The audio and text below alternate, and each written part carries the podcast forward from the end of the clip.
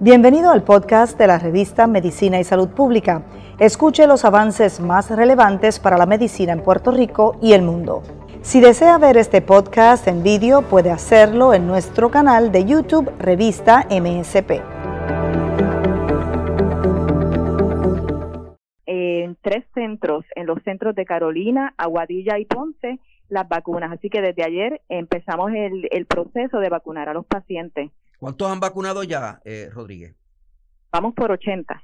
Van por 80. ¿Y Sí. cuántos van a vacunar? ¿Cuál es la, la, ¿Cuántos pacientes con esta condición ustedes atienden? Nosotros atendemos en promedio 2.000 pacientes de diferentes edades. Eh, en este momento estamos en la fase eh, 1B, cubriendo a los pacientes renales que son mayores de 65 años.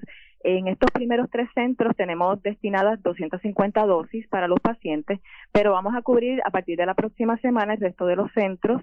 Eh, estamos como en, un total de 1.200 pacientes de 65 años o más.